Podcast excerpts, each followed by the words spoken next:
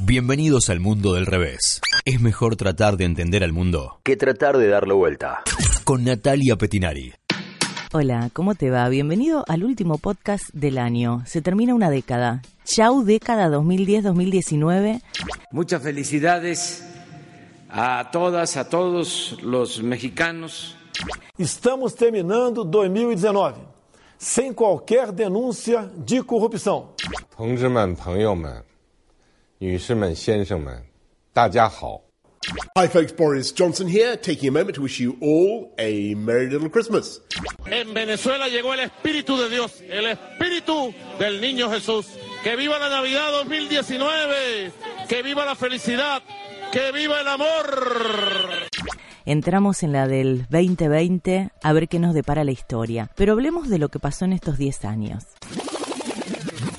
Yo creo que el mayor cambio en la década que se va es la consolidación de la era digital y lo que esto trae consigo, que es la rivalidad China-Estados Unidos. Fueron 10 años de un increíble avance tecnológico.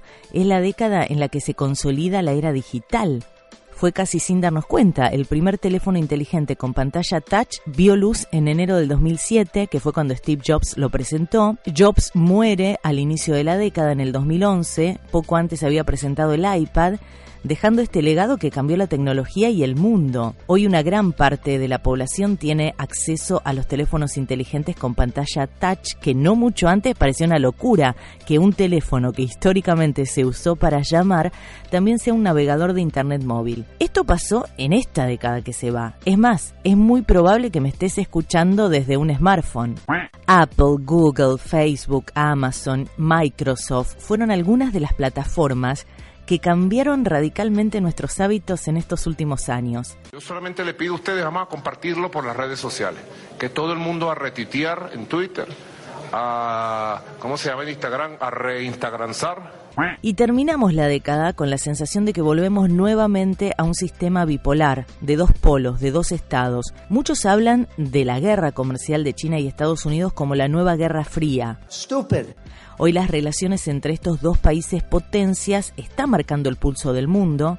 Trump está buscando reducir el déficit comercial que tiene con China, quiere que China le compre más productos agrícolas y que no le venda ciertos productos sensibles para la industria norteamericana. I like China. They have bridges that make the George Washington Bridge look like small potatoes. Pero las diferencias entre Estados Unidos y China no son meramente comerciales, sino que estamos ante una lucha por el predominio global se trata de definir qué país tendrá la futura hegemonía mundial y por debajo hay algo que tiene que ver con esta revolución tecnológica. ¿Te acordás del arresto en Canadá de la ejecutiva de Huawei? Esto fue a fines del 2018. Bueno, ¿qué pasa ahí? Huawei encabeza la tecnología 5G de telecomunicaciones y es el tercer fabricante global de celulares no sé si ya no desplazó a Apple de este lugar. Y la gran pelea que hay es el salto de tecnología del 4G al 5G. Justo este 2020, China planea desplegar redes 5G a escala comercial. ¿Qué pasa con el 5G? El 5G puede soportar hasta 100 veces más dispositivos conectados que el 4G. Y este es un avance central para lo que se conoce como el Internet de las Cosas. El 5G tiene una velocidad 100 veces mayor a los sistemas inalámbricos que usamos hoy y aplicaciones enormes en defensa, en equipamientos automatizados, vehículos, casas inteligentes, artefactos domésticos, realidad virtual, no sé, lo que se te ocurre y lo que no se te ocurre también porque no se sabe hasta dónde se puede llegar con este Internet de las cosas. Entonces, quien lidere la tecnología 5G va a captar una gran inversión global y ventajas en escala que ni tenemos idea. Pensá que se calcula que hoy hay casi 7 millones de dispositivos conectados a Internet en el mundo. Dicen que dentro de un par de años esta cifra va a ser de 21 mil millones. China marcha muy adelante en estos avances debido principalmente al abierto apoyo que hace el Estado para este desarrollo. Y el gobierno chino tiene un modelo además de gobierno vertical que reduce en forma drástica los pasos de gestión. Por eso creció tan rápido el país.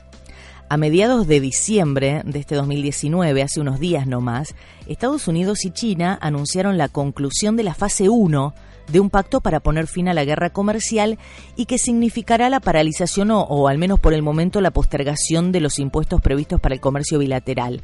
Trump describió el pacto como una primera fase recién en un proceso que se puede desarrollar hasta en tres etapas.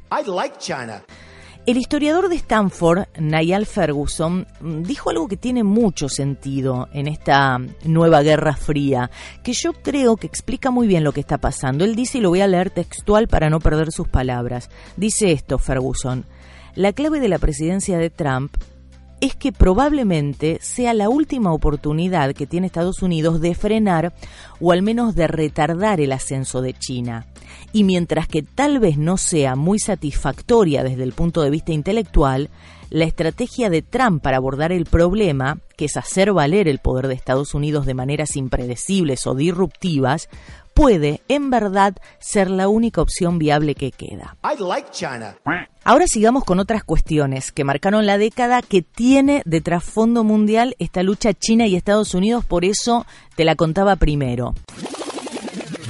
La década se inicia con la primavera árabe, a finales del 2010, un vendedor ambulante se inmoló en Túnez y miles de compatriotas salieron a las calles para protestar por las malas condiciones de vida que forzaron la renuncia del presidente Ben Ali después de más de 20 años de gobierno autoritario. Las revueltas prendieron una mecha que se extendió por varios países árabes. En Egipto cayó el gobierno de Mubarak, que llevaba 30 años en el poder. En Libia, Gaddafi. Y en Siria, bueno, este, las protestas contra Al-Assad derivaron en un conflicto civil que perdura hasta hoy. Al-Assad se mantiene fuerte en el cargo.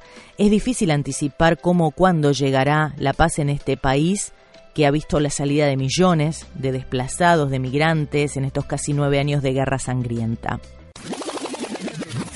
Otro de los hechos importantes de la década es el resurgir del poderío ruso. Hace 20 años que Putin gobierna Rusia, desde el 2000. Muchos lo llaman como el nuevo zar. Putin pasó de ser un agente de la KGB a ser el hombre más poderoso de Rusia. Es uno de los líderes que más tiempo ha estado en el poder. Fue reelegido por cuarta vez en el 2018, por lo que va a estar en el Kremlin hasta el 2024. Durante las dos últimas décadas fue quien reubicó nuevamente a Rusia en el mapa político mundial y el hecho que marcó esta nueva política exterior de Rusia se da en el 2007 en Alemania, en Múnich, en la conferencia de seguridad, cuando Putin cuestiona que había un mundo unipolar en el que Estados Unidos y Europa eran las principales voces y dijo que a partir de ahora habría que contar con Rusia. Entonces, según Putin, en ese momento dio inicio a un mundo multipolar y comenzó a accionar. Con los años comenzó a accionar y eso ya entra dentro de esta década. En el 2014 Rusia se anexa a la península de Crimea, que pertenece a Ucrania. Impulsado por este éxito, al año siguiente, en el 2015, respaldó a las fuerzas separatistas en el este de Ucrania, en la región de Donbass. En el otoño del 2015 interviene en la guerra en Siria para respaldar al Assad e impedir que las potencias occidentales que ya habían propiciado el derrocamiento de Gaddafi destituyan a otro gobernante. En el 2016 todos escuchamos de la injerencia rusa en las elecciones presidenciales entre Trump y Hillary Clinton, se acusa a Rusia de haber intervenido no solo en Estados Unidos, sino también en elecciones presidenciales en otros países. En Venezuela, en este 2019, Rusia envió aviones militares en medio de la condena de Estados Unidos. Entonces todo esto sirve para reforzar el estatus de poder de Rusia en el mundo.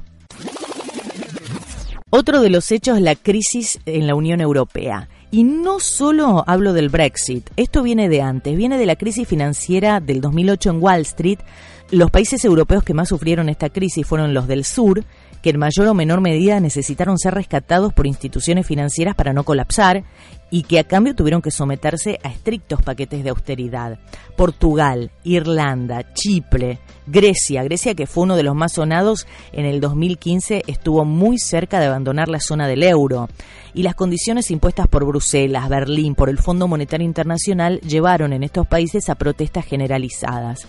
No hay que olvidarse acá de España, que también está en este grupo, pese a que el gobierno mm, nunca quiso reconocer la palabra rescate, pero no sé si te acordás que en el 2011 se vio nacer en España el movimiento de los indignados o el 15M, que dio surgimiento a nuevos líderes de izquierda como Pablo Iglesias, Íñigo Errejón, que en principio llamaron la atención, pero hoy cinco años después la llama que se había encendido con el movimiento de los indignados se comenzó a extinguir y los dos líderes del partido Podemos se pelearon. Pido disculpas por no romper la cara a todos los fachas con los que discuto en la televisión, pero yo creo que fachas no faltan en este país. Y yo creo que también la llama comenzó a extinguirse y Pablo Iglesias, que va perdiendo poder poco a poco porque, bueno, pasó de ser un humilde profesor universitario a tener un cargo político y, después pasó a comprarse una mansión de 600 mil euros en las afueras de Madrid. Ahora dicen que pasó de tener un auto de 10 mil euros a uno de 90 mil. Yo no he dejado de, de autoproclamarme comunista nunca. Así que fue perdiendo credibilidad y sigue perdiendo credibilidad a medida que pasa el tiempo. En este contexto, en algunos países, fue creciendo el sentimiento antieuropeo o euroescéptico y la máxima expresión sí ahí sucedió en Reino Unido, cuando el gobierno de David Cameron convoca un referéndum sobre la permanencia en el bloque europeo y fue así como el 23 de junio del 2016 una mayoría de votantes optó por el sí y esto fue el comienzo del Brexit.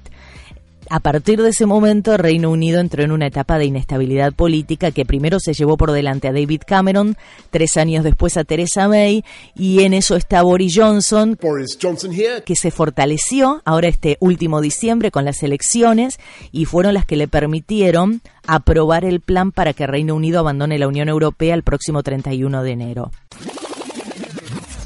Después tenemos el desafiante gobierno de Kim Jong-un, que se inició a finales del 2011. Kim Jong-un llega al poder después de la muerte de su padre, con casi 29 años, y llamó la atención por su actitud desafiante. Kim Jong-un fue educado en Berna, en Suiza, domina el inglés, el alemán y tiene el rango de general de cuatro estrellas. Y en el mapa de la política internacional es observado con preocupación. ¿Por qué? Primero por el secretismo de su gobierno y noticias sobre supuestas ejecuciones que él mismo ordenó, supuestamente a familiares directos también, que ayudaron un poco a forjar la imagen de un Kim Jong-un intrigante, impulsivo, imprevisible. Y además, los ensayos con misiles de medio y largo alcance generaron tensiones con el vecino, con Corea del Sur. Si bien hubo momentos de acercamiento, como en los Juegos Olímpicos en el 2018, también hubo un encuentro entre los dos líderes de las dos Coreas. Pero bueno, la principal fricción es con Estados Unidos. Aunque Trump inició su mandato con una retórica muy fuerte contra Corea del Norte, posteriormente su gobierno comenzó a acercarse a Pyongyang con miras de lograr un acuerdo para la desnuclearización de la península coreana. Y ahí vamos, en eso está. Otro de los grandes hechos que pasaron durante esta década fue el pontificado del Papa Francisco. Anuncio vobis gaudium magnum. Habemus Papa.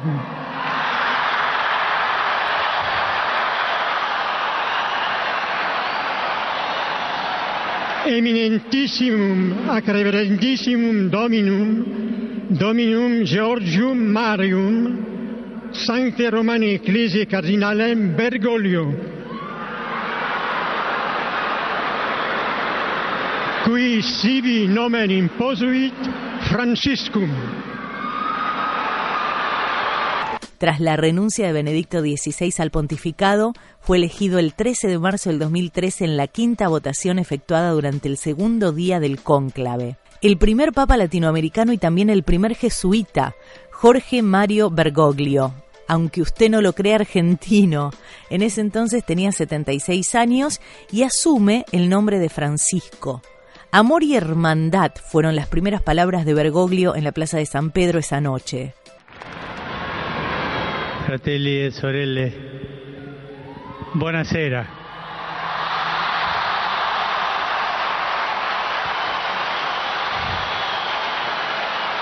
Voi sapete che il dovere del conclave era di dare un vescovo a Roma. Sembra che i miei fratelli cardinali sono andati a prenderlo quasi alla fine del mondo, ma siamo qui.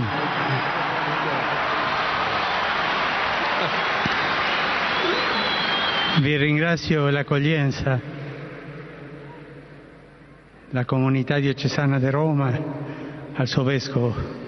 Grazie. Enseguida, Francisco creó un grupo de ocho cardenales que después pasaron a ser nueve, conocidos como el G9 Vaticano, para estudiar la reforma de la curia, ¿no? que es uno de los grandes desafíos que tiene Francisco hoy durante su papado. Reconocido por su humildad, defensor de la teología moral de la Iglesia, del compromiso de la justicia social, el Papa es peronista, dicen por ahí. Después de haber sido elegido Papa, Jorge Bergoglio optó por no vivir en la residencia oficial en el Palacio Apostólico, sino en otra dependencia del Vaticano mucho más humilde, donde puede recibir visitas y celebrar reuniones. Una de las cosas que espero yo como argentina es que en la década 2020-2030 Francisco venga a la Argentina. Otro de los puntos de esta década es el ascenso indiscutido de China. Justamente este 2019 el régimen cumplió 70 años. China ha experimentado una profunda transformación desde que Mao Zedong proclamó la República el 1 de octubre de 1949 en un contexto de miseria y de desolación después de una larga etapa de guerras y revoluciones. Pero hoy China está en franco crecimiento, ha sacado de la pobreza a millones de habitantes, se ha situado a la cabeza de las tecnologías de inteligencia artificial y se ha convertido en una superpotencia económica y comercial capaz de desafiar la hegemonía de Estados Unidos. Hoy China es el único país capaz de desafiar la hegemonía de Estados Unidos.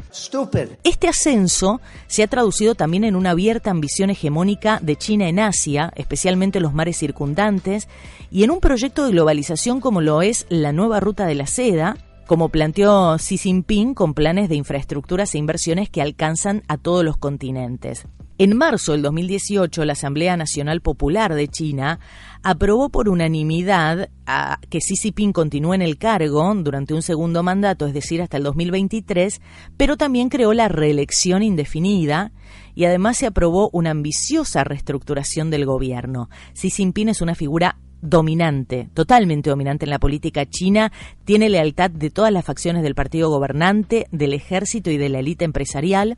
Esto lo ha convertido en el líder más poderoso del país desde Mao Zedong. Y todo esto tiró por la borda las esperanzas de que se produzca una revolución hacia las formas democráticas, que por ahí podíamos esperar con este proceso globalizador y además de la implementación de la economía de mercado en China, pero no. No, todo tiende a ser más autoritario.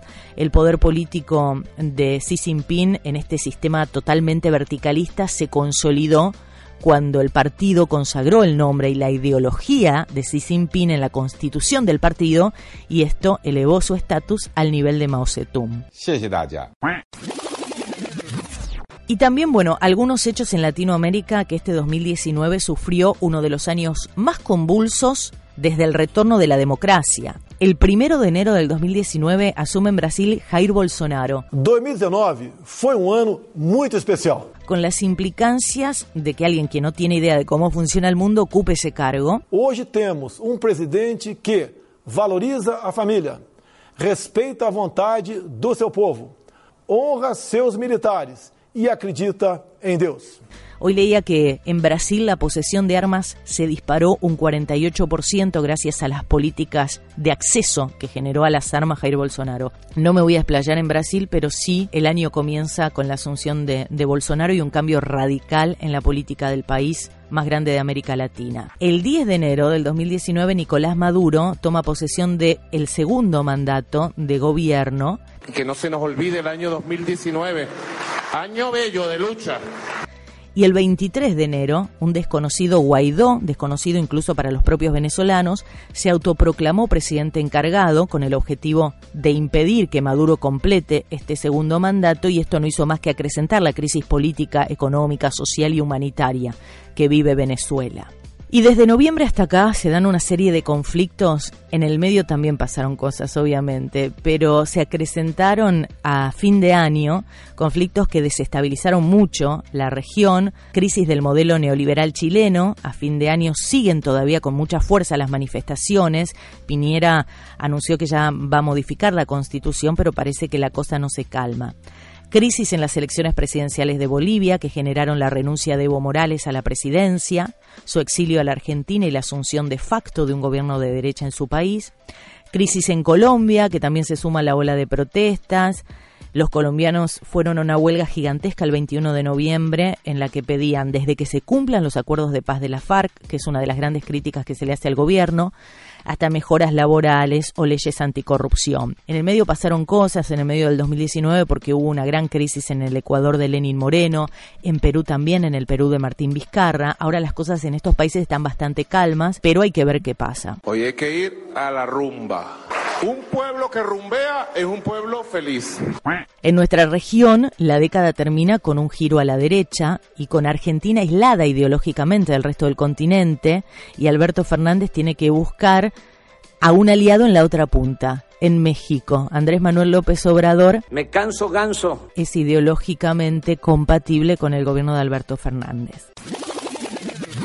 Ahora sí, para cerrar, y creo que a manera de entender o tratar de entender lo que está pasando, hay una teoría política que es de fines del siglo XIX, principios del siglo XX, que se llama la teoría de las élites. Eh, es una teoría que iniciaron un italiano, Gaetano Mosca, Wilfredo Pareto, francés, y Robert Michels, un alemán. Para ellos, la historia es un cementerio de aristocracias. Y siento que tal vez esta teoría se puede utilizar para explicar lo que pasa hoy en el mundo, o no lo sé, pero me vino a la mente y, quiero hablar de esta teoría. La teoría de las élites plantea resumidamente que en toda sociedad hay una minoría que es la única que detenta el poder en sus diversas formas frente a una mayoría que carece de él. Y Wilfredo Pareto decía que la evolución de la sociedad se da por una circulación de estas élites. ¿Qué es la circulación de las élites? Pareto decía que las sociedades siempre terminan por ser gobernadas y administradas por élites o minorías sociales de cualquier índole ideológica, y su llegada al poder no responde a ningún cálculo racional previo alguno. La circulación de élites es el nacen cuando la élite gobernante está en decadencia, se hacen del poder, gobiernan ellos hasta que pasado un tiempo les toca entrar en decadencia y así son derrocados por una nueva élite naciente y mueren. Y así es el círculo. La historia de los regímenes políticos deviene de esta manera en cuna y cementerios de élites sucesivas. Esto es lo que dice esta teoría, lo que nos lleva a un eterno retorno de que nos gobierna una minoría. ¿Y qué pasa acá? La desorganización de la mayor parte de la población deja a cada uno de los miembros impotentes ante el poderío organizado de una minoría, a la cual es muy fácil organizarse porque son pocos, son minoría. Por ser un grupo reducido puede lograr lo que la mayoría no puede, que es comprensión mutua y después la acción concertada. Entonces la élite actúa con base en la razón y el conocimiento, mientras que la no élite, la masa, es impulsada primordialmente por el sentimiento. Entonces la élite, para promover sus intereses y buscar apoyo, apela al elemento sensible de las masas. Y es muy importante resaltar que para la teoría de las élites, la verdadera lucha por el poder que se da dentro de la clase gobernante, en cierta manera es buena, porque no excluye la posibilidad de que también se pueda beneficiar la mayoría de la sociedad. ¿Por qué? Porque considera que la sociedad avanza cada vez que la minoría gobernante mejora o es reemplazada por otra de superior calidad. Por el contrario, dicen, si la clase dominante se hunde en la decadencia sin que ninguna otra minoría proponga una solución más adecuada para los problemas de la época, el resultado será el estancamiento o la lenta desintegración. La cuestión es que la teoría de las élites ha ejercido muy poca influencia, además es una teoría poco estudiada, más allá de que existen corrientes dentro del pensamiento político que perciben, uno se da cuenta del papel histórico y de la importancia que tienen las élites en el desarrollo de la política, pero se le ha dado poca relevancia, así que por eso me gustaba compartirla y porque creo que por ahí nos puede ayudar a entender lo que pasa. En fin, para cerrar, empieza una nueva década. Veremos qué nos depara la historia Así que feliz 2020. Chau. Tratamos de aportar ideas para la salvación de este planeta. Esto fue El Mundo del Revés. Es mejor tratar de entender el mundo que tratar de darlo vuelta. Hasta la próxima.